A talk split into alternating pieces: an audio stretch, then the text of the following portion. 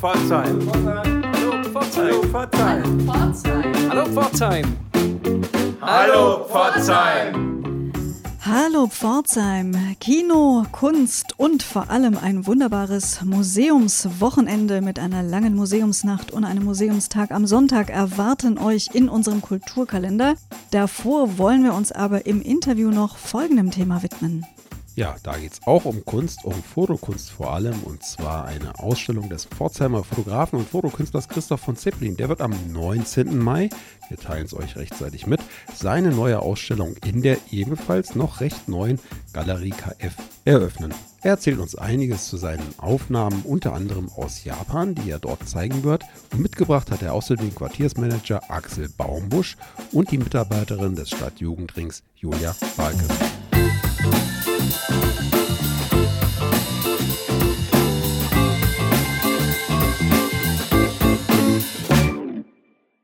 Wie eben schon angekündigt, geht es heute um die Galerie KF, eine inzwischen feste Institution in der Kaiser-Friedrich-Straße, die tatsächlich ganz neu ein paar Häuser weitergezogen ist und jetzt in der Hausnummer 64 residiert. Dort wird am 19. Mai, das ist nächste Woche, eine neue Ausstellung eröffnet mit Bildern des Fotografen und Fotokünstlers Christoph von Zeppelin. Den haben wir hier zu Gast, genauso wie Julia Bahlke vom Stadtjugendring und Axel Baumbusch vom Quartiersmanagement, die uns anschließend noch einiges über die Galerie als solche erzählen. Aber zunächst mal Hallo zusammen. Hi. Ja, Christoph, du bist mit deinen Bildern in der nächsten Ausstellung vertreten. Das ist die zweite Ausstellung, seit die Galerie umgezogen ist in die Hausnummer 64. Das war übrigens früher der portugiesische Kulturverein, ein portugiesisches Vereinslokal. Der ein oder die andere mag sich noch erinnert. Und dort wirst du deine Bilder aufhängen. Christoph, was bekommen wir denn da zu sehen? Zu sehen sein werden äh, Schwarz-Weiß-Fotos aus Japan, ähm, die 2019 entstanden sind und äh, zum Großteil analog fotografiert sind. Und da bist du gereist, hast du uns im Vorgespräch erzählt, mit deinem Bruder und seiner Frau, die aus Japan stammt. Das heißt, du hast da sehr authentische Eindrücke auch gewinnen können und jemand dabei gehabt, der dir den Blick auch lenken konnte auf äh, sozusagen die Insider-Motive, wenn man so will. Ja, kann man so sagen. Also wir waren in einer Zeit in Japan, wo jetzt eh nicht so viel los war. Wir hatten durch einen Einheimischen quasi die Möglichkeit, auch mal abseits der großen touristischen Spots uns zu bewegen und haben deswegen wahrscheinlich äh, einige Motive bekommen, die vielleicht mehr den Alltag in Tokio zeigen und äh, eben nicht die großen touristischen Stellen. Ja, bei Japan denken ja Personen wie ich, die noch nie dort waren, an bunte Lichter, an Hektik, an Autoverkehr, an dicht besiedelte Gebiete. Deine Bilder sind aber oft ganz, ganz so ruhig und ganz, ganz still und kontemplativ gestaltet. Was hast du dort fotografiert? Also es sind wirklich in der Ausstellung großteils Menschen zu sehen, ähm, weil ja, ich glaube, Japan wurde in den großen Motiven, die es gibt, Tempel, Lichter, große Straßen, ähm, schon sehr oft gezeigt, aber ähm, die Menschen in dem Alltag in dieser großen Metropole zu zeigen, ist, äh, glaube ich, das Spannende oder für mich Spannende gewesen. Und Alltagssituationen eigentlich so ein bisschen darzustellen. Leute beim Einkaufen, Leute im Restaurant, die irgendwie da sitzen. Genau, das war so das Ziel eigentlich in der Ausstellung. Vielleicht können wir gerade noch den Schritt zurückgehen für alle, die dich nicht kennen. Was verbindet dich denn genau mit der Fotografie? Also ich bin ganz klassisch äh, gelernter Fotograf. Ich habe eine Ausbildung gemacht als Fotograf hier in Pforzheim und bin aber schon ja, seit ich sechs oder sieben bin eigentlich am Fotografieren. Ähm, erst analog angefangen, also natürlich ganz äh, rudimentär runtergebrochen. Ganz einfache Kamera und dann aber in die Digitalfotografie gegangen und ähm, dann meine Ausbildung gemacht als Fotograf.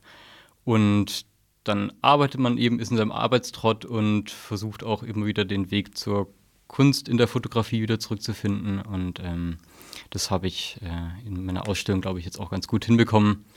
Schöne Fotografien, die gutes Handwerk zugrunde haben, ähm, wieder zu einer Kunstform zu bringen. Ja, aber im Alltag verdienst du dein Geld mit ganz anderen Bildern. Was sind das für Fotos? Also ich fotografiere viel Architektur, bin als äh, Produktfotograf viel tätig, also ganz einfach Schuhe fotografieren zum Beispiel für Online-Shops, also ganz weit weg von kreativem Arbeiten. Und dann ist eben die Brücke zur Kunstfotografie dann irgendwie immer schön, weil man dann freier arbeiten kann und, und einfach die, das Handwerk Fotografie nutzen kann, um schöne Bilder zu erzeugen. Und das ist dann auch etwas äh, wie bei dieser Japan-Reise, das also eher in Urlaubssituationen passiert, weil du da den Kopf auch frei hast dafür? Ja, also das ist ja, du bist in einer neuen Stadt, du bist in einer großen Stadt, ähm, du hast die Kamera dabei und, und ähm, ja, dadurch äh, bist du natürlich viel, viel zielgerichteter vor Ort, irgendwie zwei Wochen dort und fotografierst deine Sachen, als wenn du jetzt hier im Alltag unterwegs bist. Du kannst dort thematisch mehr, mehr zusammenfassen eigentlich äh, und, und kannst schönere Fotos eigentlich erzeugen. Und klar, wenn du im Ausland bist, ist es natürlich immer wieder anders, weil du hast einen anderen Blick auf die Stadt. Du siehst alles zum ersten Mal. Das ist ja auch irgendwie wichtig. Und ähm, genau. Ja, ein Großteil deiner Bilder ist äh, dem Genre der Streetfotografie zuzuordnen. Ein, ja, wie ich finde, spannendes Genre und äh, viel, viel schwerer umzusetzen, als man so denkt, weil die Bilder sind tatsächlich nicht einfach so aus der Hüfte geschossen, auch wenn sie manchmal den Anschein haben, aber oft sind sie viel, viel mehr wirklich sauber komponiert und gestaltet. Was macht für dich ein gutes Foto, eine gute Streetfotografie aus, Christoph? Es gibt ja bei der Streetfotografie zwei Ansätze. Es gibt, ähm, sag ich mal, du versuchst, versuchst, möglichst nah an die Menschen ranzukommen. Ähm, also du läufst über eine Ampel, hast die Kamera so halb an der Hüfte hängen und versuchst den Leuten wirklich relativ direkt ins Gesicht zu fotografieren, ohne dass sie es merken. Das ist ja oft die Grundvoraussetzung, um ein authentisches Foto eigentlich zu bekommen. Das ist nicht so mein Ansatz. Ähm, mein Ansatz ist tatsächlich eher aus der Ferne zu arbeiten, eher mit einem Teleobjektiv zu arbeiten, die Leute wirklich dann zu erwischen, wenn sie nicht merken, dass sie fotografiert werden ähm, und eben eher in einer ruhigen Situation sind, irgendwo sitzen, irgendwo stehen, an der Ampel stehen. Und da kommt dann, glaube ich, so ein bisschen mit rein, dass wenn man gelernter Fotograf ist, Bildaufbau gelernt hat, Bildkomposition gelernt hat, dann versuchst du natürlich immer auch in der Freizeit, in Anführungszeichen, ein, eine, einen Bildaufbau hinzubekommen, wo du sagst, das funktioniert am Ende ist bei der Streetfotografie dann immer spannend, weil das ist ja der eine Moment und du musst in dem einen Moment dein Motiv bekommen. Und wenn dann alles so ein bisschen unterbewusst mit reinspielt, dass du sagst, okay, jetzt hat das alles funktioniert, die Person steht an der richtigen Stelle, du hast nicht zu viel, nicht zu wenig an Umfeld irgendwie im Motiv. Ähm, und dann siehst du beim Fotografieren eigentlich schon, ob das Ganze funktioniert hat oder nicht. Und ich versuche dann immer einen, einen, ja, einen, ruhigen Bildaufbau hinzubekommen, äh, gewisse Gestaltungsregeln zu beachten. Ähm, und was mir immer wichtig ist, dass die Person wirklich bei sich ist. Ähm, und das ist ja bei Fotografien immer spannend. Wenn ein Mensch merkt, er wird fotografiert, dann wird ein Schalter umgelegt eigentlich und, und die Person versucht ja was zu sein, was sie denkt, was sie jetzt in dem Moment sein muss oder wie sie rüberkommt. Und ähm, es gibt diese kleinen im Alltag diese Situation, wo du merkst, die Person ist gerade wirklich sie selber. Ähm, und, und da wird es dann spannend für mich eigentlich, wenn du ähm, ja, im, im, Motiv wirklich eine eigenständige Person, die gerade ihr Ding macht, siehst und erkennst. Wie gehst du dann mit dem Thema Persönlichkeitsrecht um, wenn du die Menschen fotografierst, äh, ohne dass sie das selber vielleicht bemerken? Gute Frage. Ja, ich glaube, da streiten sich viele drum oder beschäftigen sich viele, die Streetfotografie betreiben. Es war vor zehn Jahren wahrscheinlich auch noch einfacher, weil da einfach noch nicht so viel ähm, ja, drauf geachtet wurde. Aber ich glaube, wenn das jetzt in einem Kontext entsteht, wenn ich jetzt hier im Pforzheim losgehe und wahllos anfange, Leute zu fotografieren, das auf Instagram die ganze Zeit veröffentliche und ähm, das dann irgendwann zu Problemen führt, das würde ich so nicht machen, ähm, weil da verstehe ich, da hat nicht jeder Lust drauf.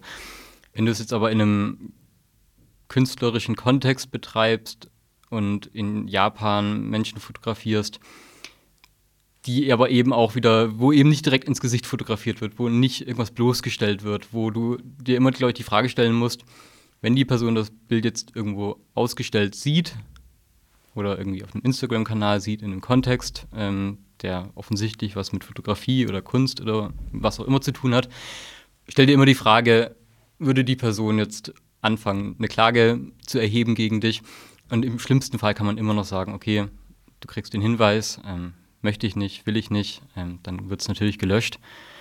Aber ich achte immer drauf, eigentlich, wenn ich auch jemanden fotografiere, den ich kenne und, und wenn das jetzt ein ungünstiges Foto ist, dann veröffentliche ich das auch einfach nicht. Das, ähm, das ist ja dann so ein bisschen die, die, der Ehrenkodex, sage ich mal, wo du sagst, also auch generell als Fotograf, du hast ja schon immer die Aufgabe zu gucken, dass äh, Leute bestmöglichst rüberkommen. Und im ja, Kontext von Japan und große Stadt, Millionenstadt, ich glaube, da gibt es jetzt keine Probleme. Da, da muss man mal ein Auge zudrücken, vielleicht im, im, Namen der Kunst. Mhm. Äh, du hast schon gesagt, die Japan-Fotos sind der Schwerpunkt der Ausstellung, aber ich glaube, es gibt noch anderes zu sehen. Was erwartet die Besucherinnen und Besucher noch? Genau, also ich habe die Japan-Fotos und die sind in einer großen Vielzahl eigentlich da. Es ist auch kein Reise Reisebericht, sondern es sind einfach schöne, authentische Schwarz-Weiß-Fotos. Ähm, die sind eigentlich immer gut. Und ähm, als zweiten Teil in der Ausstellung habe ich äh, auch so eine Serie, die über die letzten Jahre so ein bisschen entstanden ist, wo ich auch viel rumexperimentiert habe. Ich nenne die Serie Dark. Und es sind eigentlich immer in der Natur entstandene Motive, die ich angefangen habe, digital in Photoshop eben zu spiegeln. Und jeder kennt ja wahrscheinlich von früher das Kaleidoskop zum Durchgucken, wo dann äh, schöne Muster entstehen. Und ähm, es ist einfach wahnsinnig spannend, was die Natur an Motiven oder an, an, an, Mustern hergibt, die dann eben durch das Spiegeln und, und das nochmal Spiegeln in eine andere Richtung zum Beispiel, dann eben einfach plötzlich Muster entstehen lassen, die, die wahnsinnig schön zum Angucken sind, mit tollen Farben. Ähm, und auch hier ist, glaube ich, wieder spannend zu sagen, dass das Ursprungsfoto eine gute Fotografie eigentlich ist. Also ich versuche jetzt eben nicht ein extrem abstraktes Bild zu erzeugen, weil das passiert durch das Spiegeln eigentlich sowieso, sondern ich versuche ein schönes, scharfes Foto mit natürlichen Farben zu machen ähm, und dort, von dort aus rauszufinden, was entstehen daraus für Muster eigentlich. Und genau, da ist, hilft dann natürlich wieder, dass du das Handwerk gelernt hast, dass du ungefähr weißt, wo, wie, ja, wo entstehen Schärfen, wo kannst du irgendwie dafür sorgen, dass es ein authentisch gutes Foto ist. Und ähm, wenn du das Ganze dann vergrößerst und auf 1,20 Meter zum Beispiel in der Breite bringst, ähm, dann hast du trotzdem immer noch, wenn du ran, du hast ein großes Muster, aber wenn du nah rangehst, hast du eben super schöne, feine Details. Also es sind einfach dann großformatige, schöne, kaleidoskopartige ähm, Bilder, die abstrakt sind, aber trotzdem im Kern eigentlich eine authentische Fotografie haben. Ja, wir vermuten, du hast jetzt noch eine ganze Menge zu tun im Vorfeld der Vernissage. Die Bilder müssen vergrößert werden, die Bilder müssen gehängt werden. Wie schätzt du denn die neuen Ausstellungsräume ein? Wie glücklich bist du denn darüber, dort deine Bilder hängen zu können? Ja, die sind sehr cool, weil du hast, ähm, ja, du hast ja große Flächen zum einen, äh, die so klassisch Galerie sind, aber durch dadurch, dass es halt früher ein Restaurant eigentlich war, hast du, hast du natürlich äh, ähm, jetzt nicht nur die, die großen, cleanen Reihenflächen, sondern wenn du dann eben nach hinten gehst in die Galerie, hast du äh, ja einfach nochmal einen kleinen Raum, wo, wo, wo du auch ähm, ja, einfach eine Unterbrechung quasi in der Galerie einfach hast und, und dich ein bisschen umschauen kannst und entdecken kannst. Ähm, deswegen ist die Galerie eigentlich sehr cool. Ja, die Galerie KF war ja früher einmal an der Hildebrandstraße verortet, ist jetzt umgezogen. Wie kam es denn zu dem Umzug, Axel? Das war schlicht und ergreifend dadurch bedingt, dass unser Vermieter die Räumlichkeiten für eine Kinderbetreuung brauchte und es uns klar war, Kunst und Kultur und Kinderbetreuung im gleichen Raum, das funktioniert nicht. Deswegen mussten wir leider das Mietverhältnis kündigen, waren zwei Jahre auf der Suche nach einer neuen Galerie und wurden eben im ehemaligen portugiesischen Zentrum fündig. Wenn ich mich richtig erinnere, ist ja die damalige ähm, Galerie KF ja, ins Leben gerufen worden im Zuge der, der Belebung äh, des gesamten Quartiers. Wann war das? Wann ist die Galerie damals an den Start gegangen? Grundsätzlich ist Kunst und Kultur eine der großen Klammern im Quartiersentwicklungsplan Kaiser Friedrichstraße. Wir versuchen das auf verschiedenen Ebenen umzusetzen und eine davon war die damalige Galerie in der Hildebrandstraße, die wir vor fünf Jahren gegründet haben, die zweieinhalb Jahre dann ähm, existent war dann eben diese Überbrückungszeit und jetzt wieder in der Kaiser Friedrichstraße 64 ins Leben gerufen ist. Und jetzt äh, hast du ja auch tatkräftige Unterstützung durch den Stadtjugendring mit im Boot. Das ist richtig. Wir haben jetzt größere Räumlichkeiten, die wir seitens des ähm, Quartiersmanagements von der Diakonie einfach alleine nicht mehr stemmen können. Und da haben wir uns den Stadtjugendring als natürlichen Partner ausgesucht, der unser Thema Jung, Fremd, Anders, was ja auch ein Hauptthema im Quartier ist, durch seine hohe Anzahl an jungen Bürgerinnen und Bürgern, aber auch mit viel Migrationshintergrund, sich eben angeboten hat. Und der Stadtjugendring ist Partner in allen Belangen.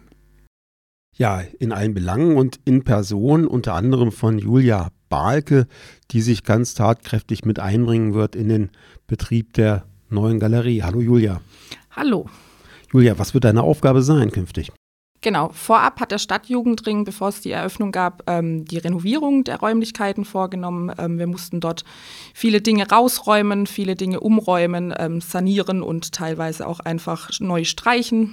Die zukünftige Aufgabe besteht in dem Fall, dass wir als Vertreter für Kinder und Jugendliche oder für junge Erwachsene stehen und damit einfach auch die Möglichkeit bieten, jungen Menschen eine Plattform zu bieten, ähm, einfach ihre Sicht von Kultur und Kunst ähm, in Räumlichkeiten oder einfach in die Gesellschaft herauszutragen. Und wie müssen wir uns das konkret vorstellen? Welche Themen gibt es denn aus deiner Sicht, die junge Menschen eher bewegen, was Kunst und Kultur angeht, als jetzt Erwachsene, oder? Mhm. Ich glaube, dass Jugendkultur oder junge Kultur einfach nochmal einen anderen Blickwinkel auf ähm, bestimmte kulturelle Themen ähm, hat. Ähm, ein Beispiel dafür ist Street Art, Graffiti, Tattoos. Ähm, auch in Rücksprachen mit jungen Erwachsenen aus unseren Jugendräumen haben wir einfach die Möglichkeit, da direkt äh, mit ihnen zu sprechen und nach ihrem Kulturverständnis zu fragen. Und gerade für solche Bereiche versuchen wir, die Möglichkeit der Galerie zu nutzen, um einfach dort einen Ausstellungsort bieten zu können. Ich sehe schon, da kommt eine ganze Menge an neuen Projekten, an Ausstellungen auf uns zu. Aber generell ist ja so eine große, nagelneue Galerie eine große, weiße, leere Projektionsfläche und da kann man noch eine ganze Menge sich vorstellen. Axel, kannst du uns da noch ein paar Ausblicke geben, was da eventuell noch passieren könnte? Letztlich und endlich haben wir uns keine Grenzen gesetzt. Wir lassen uns einmal überraschen, was trägt unser Zielpublikum uns, an uns heran. Auf der anderen Seite gibt es ja sehr viele Player in dieser Stadt, die schon aktiv sind. Ich erinnere nur an die Hochschule, die zweimal im Jahr in einer Werkschau für zwei Tage Kunst ausstellt, wo ich glaube, der eine oder andere durchaus auch mal einem breiteren Publikum an anderem Standort länger gezeigt werden sollte.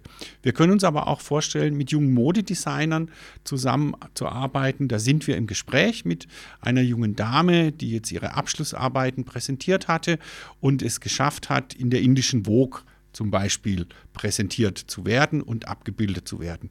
Auch sowas können wir uns in einer Galerie vorstellen, dass wir das dort zeigen werden. Die genannte Street Art ist sicherlich immer wieder ein Thema, dass man sagt, ähm, es muss nicht immer auf Freiflächen sein, sondern es kann in eine Galerie geholt werden und zur Kunst damit noch in anderer Form erhoben werden.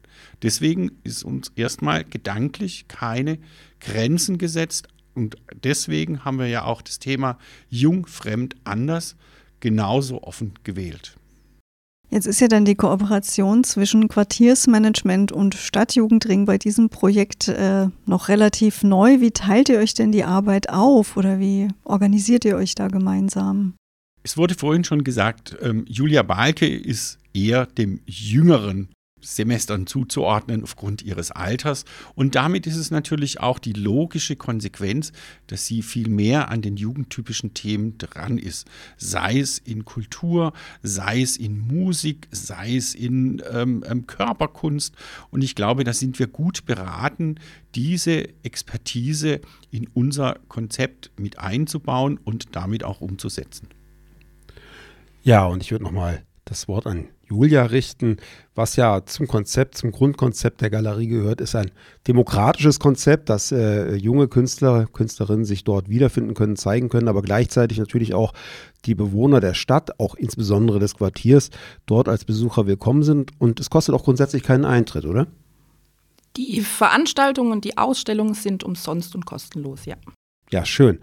Am 19. Mai, wir hatten es eingangs schon gesagt, am 19. Mai ist die Vernissage zur Ausstellung von Christoph. Die Ausstellung heißt wie?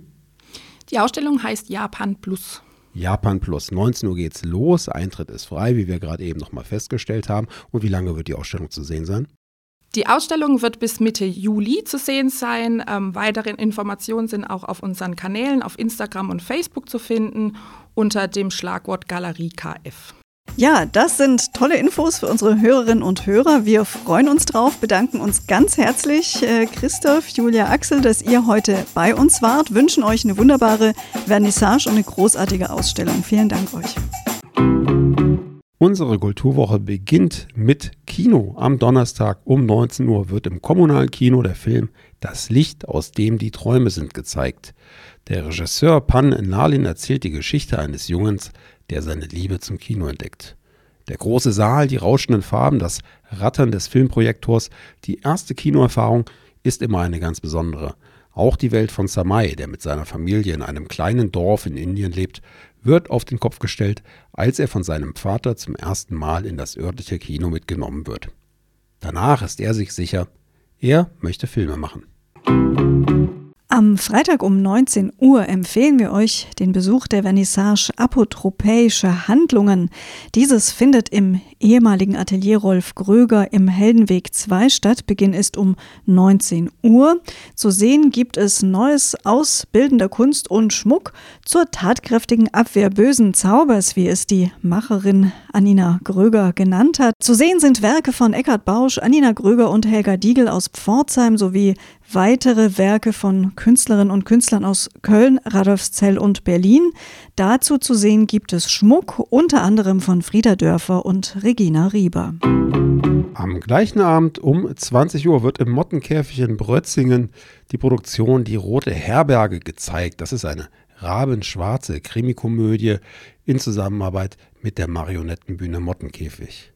Zur Geschichte Während eines Schneesturms suchte eine Reisegruppe Zuflucht in einer abgelegenen Herberge. Was keiner weiß, die tadellose Bewirtung soll ihre Henkersmahlzeit werden, denn das nette Wirtshaustrio ermordet seit Jahrzehnten seine Gäste. Eine böse Satire, die aber auf einem echten historischen Kriminalfall beruht.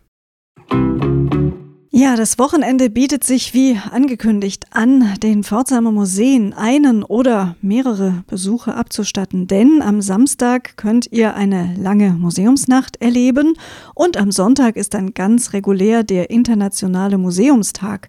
Es gibt wirklich alles. Ausstellungen, Musik, Workshops, Atelierbesuche und besondere Führungen zu diesen Anlässen in allen städtischen und auch in den nichtstädtischen Museen und Ausstellungsräumen. Zudem empfängt das Ornamenta-Team die Besucherinnen und Besucher mit künstlerischen Interventionen im Stadtmuseum.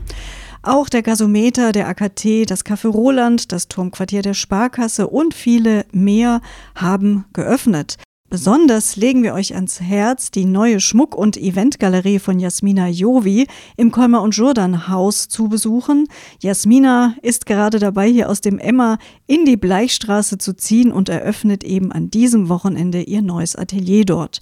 Das ausführliche Programm als PDF gibt es zum Download unter pforzheim.de unter den Veranstaltungen.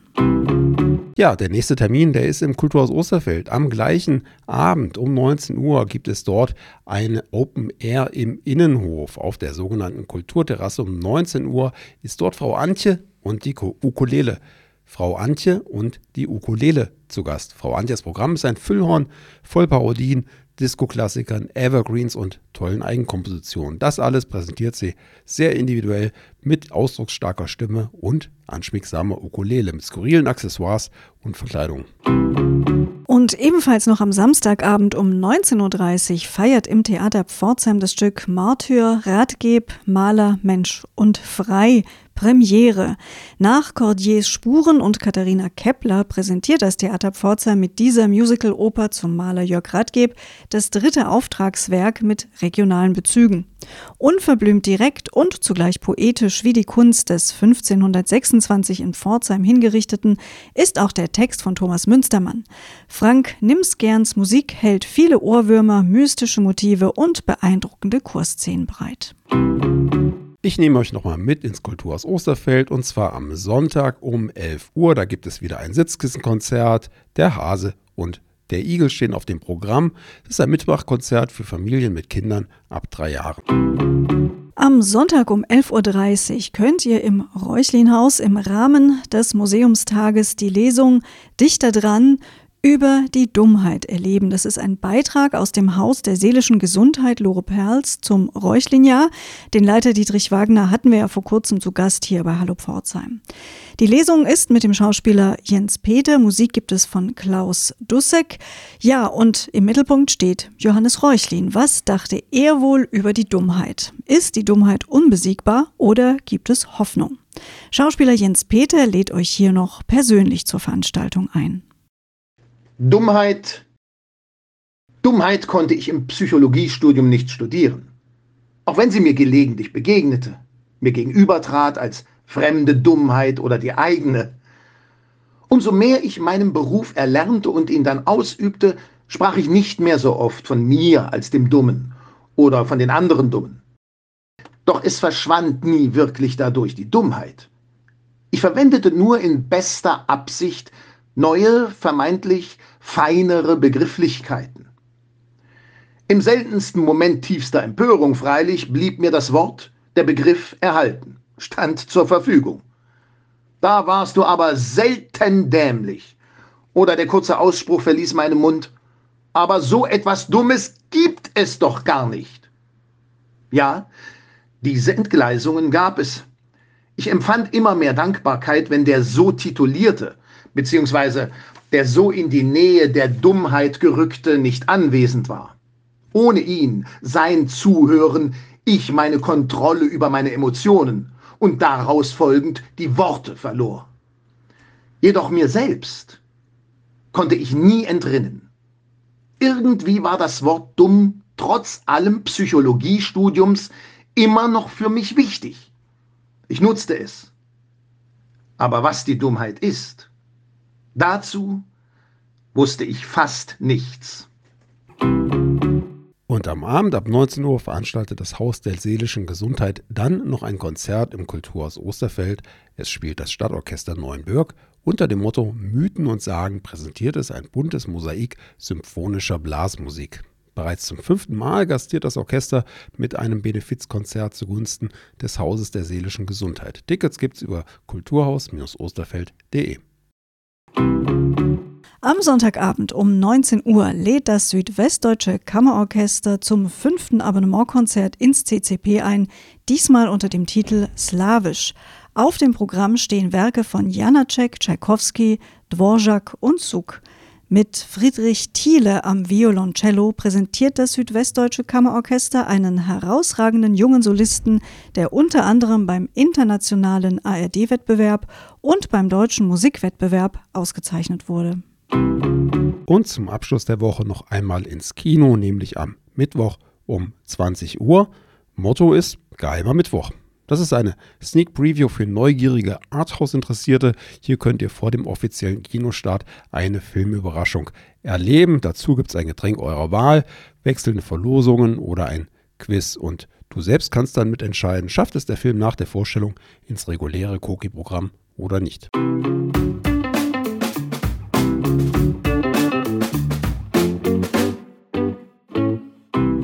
Anna, am allermeisten freue ich mich ja auf die Nacht der Museen und den Internationalen Museumstag. Da werde ich sicherlich viel unterwegs sein, werde mir viel anschauen und ich denke, du auch, oder?